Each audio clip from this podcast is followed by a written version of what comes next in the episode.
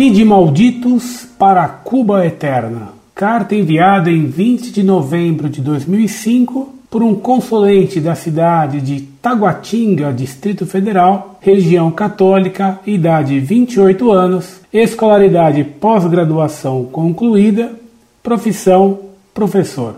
Bom, primeiramente gostaria de parabenizar Vossa Senhoria pelo instigante trabalho de desenvolver um lugar virtual onde se possam realizar debates referentes à fé cristã. Na realidade, creio que Vossa Senhoria deseja, assim como nosso mestre espiritual, a vivificação do preceito marconiano, quando este cita em seu Evangelho, capítulo 16, que a missão de todos os cristãos seja levar a palavra do Senhor a todos os povos e recôncavos do planeta. Ainda creio que a paz não se dá pela oposição às nossas crenças, embora tenhamos de defendê-las com a fé de nossa consciência. Entretanto, a defesa do pensamento subjetivo perde consideravelmente a essência efetivamente cristã ao desconsiderar o próximo como reflexo do amor de Deus. Nesse caso, ainda teríamos a chance de agirmos com a mesma soberba que o inimigo do Senhor e de todos nós agiu e segue apregoando em todo o mundo, afetado pela arrogância e o desrespeito pelo próprio semelhante. Na verdade, li o livro de Frei Beto, Fidel e a Religião, e também as considerações efetivadas neste site. Bom, Fiquei realmente dividido com as exposições, tanto do Frei quanto de Vossa Senhoria. Entretanto, a introspecção buscada e praticada pelo Cristo dos momentos de dificuldade viera à minha alma a fim de que eu pudesse refletir sobre este interessante debate. Qual seria o primeiro direito do ser humano? Essa realmente é uma pergunta difícil, mas quando observo a situação desumana a qual 4 bilhões de seres humanos são submetidos, penso um pouco na experiência relatada pelo Frei Beto e por Fidel Castro. Talvez seja inquestionável a sapiência que envolve esses dois seres humanos. Ora, em comparação à época anterior à Revolução Cubana e à situação de Cuba hoje, percebe-se que realmente houve uma evolução imensa, tendo como base as características socioeconômicas de Cuba antes de 1959 e dos países centro-americanos hoje. Se realmente o direito mais sagrado do ser humano é a vida, Cuba, embora tenha alguns problemas, vem cumprindo com respeito aos seus compatriotas devidamente. Façamos uma comparação com o nosso próprio país. Qualquer cirurgia no Brasil, além de muitas vezes não ter confiabilidade, custa muito caro, de modo que uma pequena classe social tenha acesso à excelência médica brasileira ou simplesmente à atenção médica. Já em Cuba, vemos o acesso irrestrito dos seus cidadãos a uma assistência médica gratuita e de qualidade inquestionável. Ora, quem imaginaria isso nos anos 50? E em qual país da América Latina há excelentes condições de assistência social? Poderíamos entrar no âmbito da educação, da condição social que beneficia a todos com emprego e extermínio da miséria. Pobreza, infelizmente, existe em Cuba, mas não chega a tirar vida de nenhum ser humano. Tampouco é suficiente para colocá-los nas ruas como verdadeiros indigentes excluídos socialmente. Democracia? Será que o mundo está maduro para se realizar um debate acerca desse tema? A exegese dessa palavra remete ao conceito grego de que, para haver democracia, deve haver educação suficientemente capaz de propiciar ao cidadão participação nas decisões do país. Onde conseguimos enxergar democracia hoje? Talvez se possa falar em oligarquia ou imperialismo social. Esses elementos são agraciados com a participação decisiva para os rumos para os quais o país deve caminhar. São seres humanos também, Porém, estes ganharam explicitamente na loteria biológica. Democracia? Demo, talvez. Cracia, sem dúvida. Qual a crítica que se faz a Cuba sobre liberdade social ou sobre a tentada democracia? Poderemos comparar a situação social de Cuba a outros países do mundo, inclusive países destacados pelo seu potencial econômico. O que seria tirania? Autoritarismo? Não se pode criticar, a meu ver, um país pelo seu autoritarismo se funcionam seus segmentos de assistência aos seres humanos. Perfeito? Nenhum país chegou. Miséria? Há diversas experiências capitalistas que atestam a ineficácia dessa corrente que parece ser considerada deísta por alguns ganhadores da loteria biológica. Será que a cabeça pensa onde os pés pisam? Qual seria a preferência de um miserável entre Cuba ou a Colômbia ou qualquer outro país tido como exemplo de democracia? Por falar em democracia, como poderemos visualizar a situação hierárquica do Vaticano? Uns dizem que é a última e única experiência de absolutismo nos dias atuais. O centralismo do Vaticano também poderia ser considerado como um atentado à liberdade. A Santa Inquisição ainda subsiste hoje em dia, aterrorizando muitas mentes agraciadas com o dom de Deus, o dom da inteligência. A punição do Frei Boff contrapõe-se ao silêncio do Vaticano aos casos de pedofilia praticados tanto pelo baixo clero quanto pelo alto clero, e o enriquecimento de muitos que se envolvem com a fé de Cristo. Será que agraciados com o capital, aspas, sagrado, esquecem-se do dom da vida e tapam os olhos para os que gritam por ajuda em todos os cantos do mundo, sobretudo aqueles que são torturados por falta não apenas do alimento, mas pela perspectiva de obtê-lo? Democracia ou centralismo? Qual seria a atitude de Cristo enquanto ser dotado de características humanas diante dessa situação? A partir desta discussão, podemos relembrar os preceitos relatados pelo agiógrafo de Atos dos Apóstolos, quando este explicita o comportamento dos primeiros cristãos.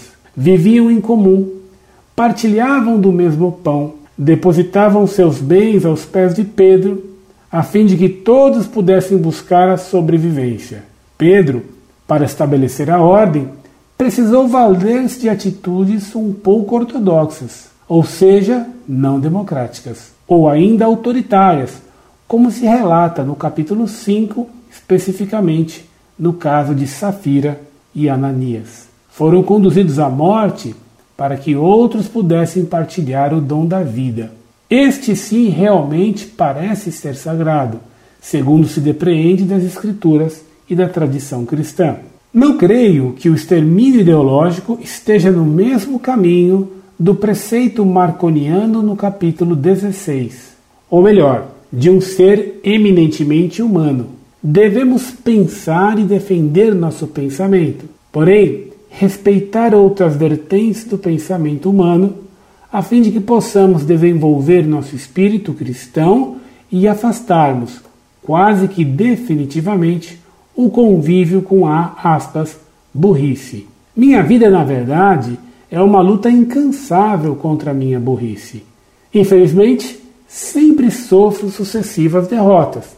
Entretanto, Luto para que sempre possa visualizar uma possibilidade de libertação. A paz no mundo não depende exclusivamente de Deus. Somos os verdadeiros responsáveis pela consecução da igualdade e do respeito ao ser humano. Que todos possam contribuir para que bilhões sejam resgatados do destino da morte brutal, a fome. Que a paz esteja conosco. Muito prezado professor, salve Maria. Muito lhe sou grato por suas palavras de elogio a nosso trabalho no site Monfort. Deus lhe pague. Li sua carta com atenção e confesso-lhe que ela me deu muita pena. Pena por constatar que o senhor, sendo professor, foi vítima da propaganda comunista, não conseguindo sequer compreender as mentiras mais escandalosas que lhe meteram na cabeça. Repito, tive pena muita pena do senhor. Como o senhor declara sem pejo. Minha vida, na verdade, é uma luta incansável contra minha burrice.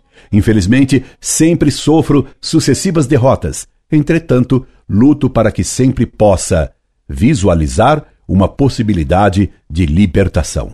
Oh, meu caro professor, não diga uma coisa dessas. Por favor, não se despreze. O importante não é ter inteligência, mas amar a verdade. O que dá mais pena do senhor é seu engano, tomando mentiras cubanas e comunistas como verdades católicas. O senhor tendo mentiras como verdades, jamais poderá compreender alguma coisa. Infelizmente, vou ser obrigado a responder ao senhor criticando o que me escreveu, não só para poder ajudá-lo pessoalmente, como ajudar também a outros professores, também eles vítimas da propaganda a serviço do comunismo internacional. Essa propaganda deletéria e enganadora vem produzindo pobres professores bem alienados, bem iludidos, que por sua vez irão contaminar nossa juventude com slogans fazendo os alunos tão incapazes de pensar como aqueles que os ensinam. Lamento ter que criticá-lo apesar da imensa pena que sua carta me causou, ou por causa dela.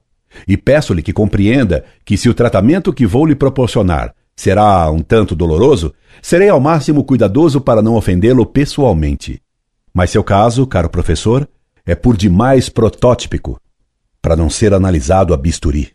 De toda a sua carta fica patente que o senhor professor, como tantos outros professores no Brasil, sofreu os efeitos da propaganda absurdamente mentirosa e emburrecedora. Repare que chamam a propaganda dos pseudo-teólogos da libertação de emburrecedora. Não, senhor. Culpando a ela, não ao senhor. Vejo estupefato que o senhor incrivelmente considera o semifrei Beto e o assassino Fidel Castro seres de inquestionável sapiência. Talvez seja inquestionável a sapiência que envolve estes dois seres humanos, Beto e Fidel. Que bom ter posto o senhor um talvez em sua frase, o que pelo menos deixa ainda alguma dúvida sobre sua crença na sabedoria de Beto e de Fidel.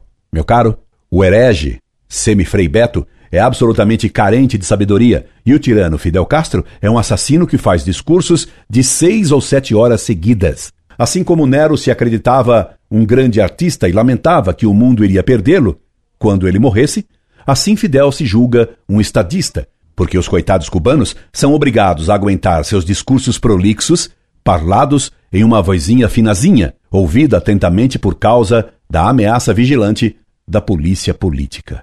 E Beto, meu caro professor, Considerar esse pobre repetidor de heresias como um ser sapiencial é uma prova da decadência da cultura deste século selvagem, que permite até que um Gilberto Gil seja ministro da cultura, no Brasil, tocando violão na ONU. Claro, Beto se julga um grande escritor e até um pensador, porque seus livros de agitação propaganda popularesca foram publicados em vários países por promoção do Partido Comunista. Esse semifrei terrorista, que heroicamente entregou Marighella, se pensa pensador porque ganhou o prêmio Juca Pato. Virou o Juca Pato das esquerdas de Barzinho. Esse pobre oportunista, que se declarou ferido e dolorido pela queda do Muro de Berlim, é um stalinista declarado, amiguinho do tirano de Cuba, e é um abortista enrustido. Veja com que contradição, com que coragem disfarçada ele apoia o aborto, contrariando o direito à vida. Direito que você considera realmente o direito mais sagrado do ser humano é a vida. Frei Beto contradiz a lei de Deus, não matarás, e a doutrina católica que excomunga quem quer que defenda o aborto, sob qualquer forma que seja, com excomunhão automática. Late sentença. Embora eu seja contra o aborto, admito a sua discriminação em certos casos e sou plenamente a favor da mais ampla discussão em torno dele, pois se trata de um problema real, grave, que afeta a vida de milhares de pessoas. Desconfio, entretanto, que há algo de verdade neste provérbio feminista. Se os homens parissem, o aborto seria um sacramento. Frei Beto, a questão do aborto. Repare, meu caro professor, como Frei Beto se contradiz numa só linha. Diz que é contra o aborto e imediatamente afirma que é favorável ao aborto em certos casos. Fidel e Beto não são absolutamente envoltos no manto da sabedoria, e sim no manto da excomunhão e da heresia, do terrorismo e da mentira. Que o senhor está contaminado pelas leituras mentirosas e demagógicas da teologia da libertação se constata em quase todos os parágrafos de sua carta. Até o Lula, que não é um poço de sabedoria e nem de gramática, com sua voz rolfenha de frequentador de bar, admitiu recentemente que Cuba é um miserê. Todo mundo sabe da fome e da miséria cubanas. Todo mundo constata que os cubanos fogem da ilha castrista até usando câmaras de pneu recalchutadas. E o senhor vem me sacudir o fantasma de Fulgêncio Batista para que aceite o barbudo assassino comunista de Havana. Pois o senhor me diz, ora, em comparação à época anterior à Revolução Cubana e à situação de Cuba hoje, percebe-se que realmente houve uma evolução intensa, tendo como base as características socioeconômicas de Cuba antes de 1959 e dos países centro-americanos hoje. Meu caro professor, seja realmente modesto, admita que não percebe nada e o senhor não sofrerá mais derrotas em seu combate. O senhor me garante com toda a segurança que pobreza infelizmente existe em Cuba, mas não chega a tirar vida de nenhum ser humano. Tampouco é suficiente para colocá-los nas ruas como verdadeiros indigentes excluídos socialmente. Não, a miséria de Cuba não coloca ninguém nas ruas. Coloca nas cadeias e lança as ondas do Caribe os coitados cubanos famintos que arriscam a vida no mar ou no paredão para fugir da morte lenta do miserê em Cuba e, ademais da fome, tendo que aguentar os discursinhos de sete horas do ditador eterno. E a garantia que o senhor tem de que ninguém morre de fome em Cuba é a mesma palavra de Frei Beto e a palavra de Lula, que afirmavam, antes da eleição de 2002, que haviam 27 milhões de brasileiros morrendo de fome no Brasil. Ora, como Fome Zero não deu sequer um sanduíche a ninguém, porque o PT, nestes anos de petismo ético, só se preocupou em roubar para mensalões e Valério Dutos, palossicamente alimentados pela gerência inocente do José Dirceu e pela competência do sincero Delúbio e do esquecido genuíno, devemos concluir que o Brasil tem 27 milhões de habitantes a menos, porque ninguém que estava morrendo de fome em 2002 poderia aguentar-se vivo até hoje com a ajuda do paternalista Fome Zero de Frei Beto. Frei Beto deixou morrer 27 milhões de brasileiros. Ou então ele mentiu ao dizer que havia esses 27 milhões de famintos no Brasil. Quem viu um desses 27 milhões morrendo por aí? Demagogia barata com aritmética astronômica. Farofa de frade frequentador de rodinhas tomadoras de chope.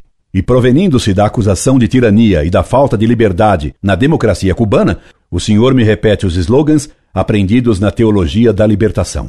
Democracia? Será que o mundo está maduro para se realizar um debate acerca desse tema? O que seria tirania? Autoritarismo. Não se pode criticar, ao meu ver, um país pelo seu autoritarismo se funcionam seus segmentos de assistência aos seres humanos. E quem lhe disse que em Cuba funciona a assistência aos seres humanos? Por acaso foi a sabedoria de Frei Beto que lhe impingiu isso? O senhor me pergunta: qual seria o primeiro direito do ser humano? E bem erradamente faz entender que os primeiros direitos do ser humano seriam igualdade e comida. Antes do direito do homem está o direito de Deus, e nem os homens são iguais. Somos semelhantes, não iguais. Nem o principal direito do homem é matar a fome. O homem não é, antes de tudo, um estômago a preencher. O homem é um ser racional que deve ter, antes de tudo, a obrigação de conhecer a verdade sobre Deus a fim de amá-lo e servi-lo. Professor, nós somos pobres homens que devem tentar acertar, ensinando o certo que Deus nos revelou por meio da Santa Igreja. Só isso. Mais do que a comida, vale a verdade. Mais do que comer, vale o saber. Mais do que se igualar, vale o servir. Porque quem não serve, para que serve, professor? Mais do que gozar, vale o sofrer. Mais do que viver bem, comendo, vale o morrer bem, testemunhando a verdade. Professor, todo homem nasce para a verdade. Mais ainda um professor. É a verdade que nos alimenta e a qual devemos servir e ensinar. E Frei Beto e Fidel são filhos da mentira e do pai dela. Beto e Fidel, hanno perso il ben dell'intelletto. O senhor me pergunta, por fim, qual seria a atitude de Cristo enquanto ser dotado de características humanas diante desta situação?